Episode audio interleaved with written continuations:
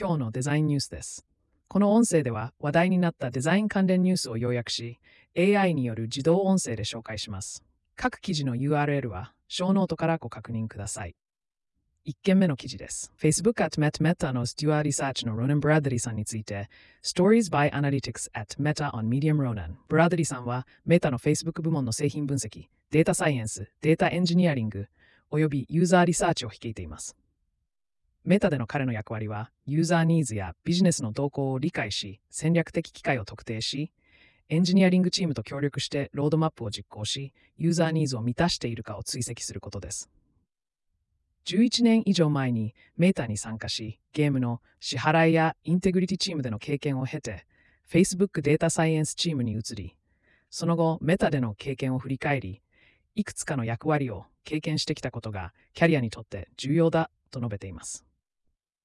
データサイエンティストやデータエンジニアがテクニカルスキルだけでなく、ビジネスの文脈で分析結果を説明し、広いセットのコミュニケーションスキルを磨くことの図面、要請を強調はしてない。また、キャリアを先見見ることや、新しいドメインへの経験や、スキルの適用を避けることが成長を阻害することを指摘しています。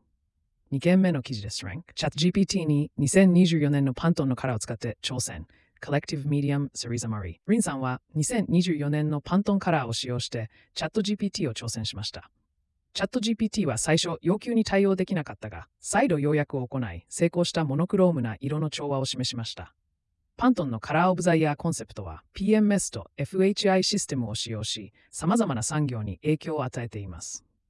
2024年のカラーオブザイヤーは Peach Fuzz 13-1-023であり、製品開発や消費者の意思決定に影響を与えています。3件目の記事です。カオスの合理化、複雑なワークフローキャンバスのリデザインプロトタイプメディアム。この記事は、ユーザビリティを向上するためにワークフローのユーザーインターフェースを再設計するプロジェクトについてのものです。ワークフローの説明や現在の画面の問題点、リデザインされたキャンバスの詳細が述べられています。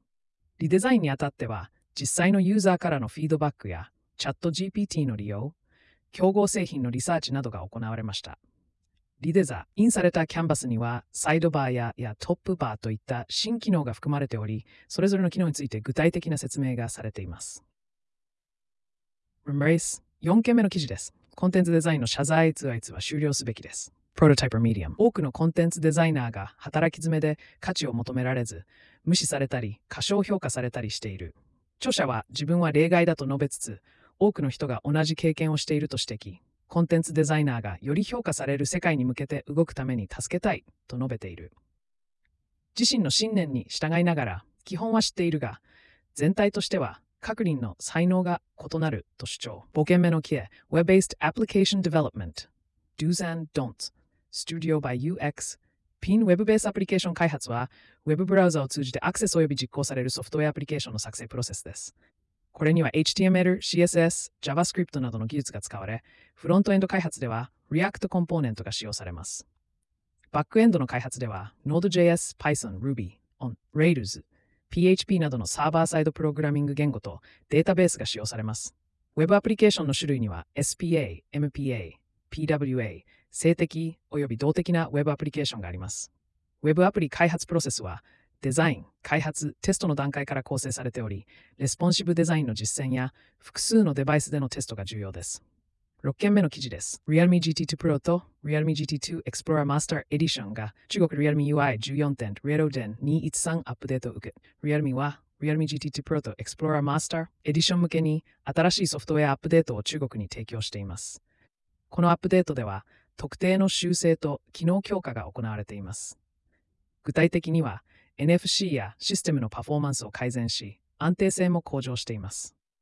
また、アップデートは段階的に展開され、新しいファームウェアがそれぞれのデバイスで利用可能になるまでに、2ケで3週間かかる可能性があります。Realme GT2 Pro と Realme GT2 Explorer Master Edition はそれぞれ Android 12を搭載し、Realme UI 14にアップグレード可能です。またそれぞれのスペックも紹介されています。7件目の記事です。インターフェースワイヤーフレームデザインの簡単な紹介。UX Planet Medium インターフェースワイヤーフレームデザインはタスクの定義、リサーチ、ユーザーシナリオの説明などの作業から最終的なインターフェースモックアップまでのすべての作業を指します。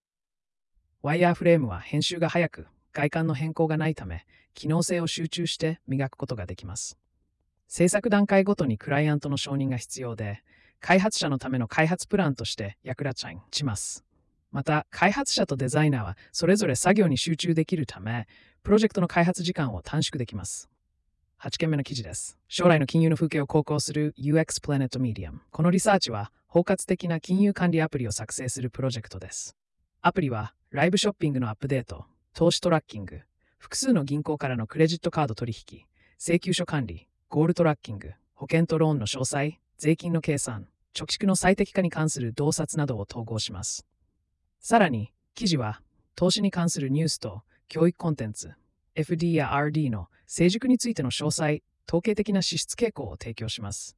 インドの70%の人々が個人の財務を管理するのに苦労していることから、金融業界に注力することが重要である理由があります。伝統的な銀行アプリは、銀行、ローン、経費、税金のために複数のツールを使わせ、効率性、データの混乱、セキュリティリスクを引き起こしています。また、70%のインド人、それから財務官コマリスとありて、現行のツールとしている不満率50%あり、多くの人は怖がせな金融ツールへのアクセスが不足しています。テクハブレイ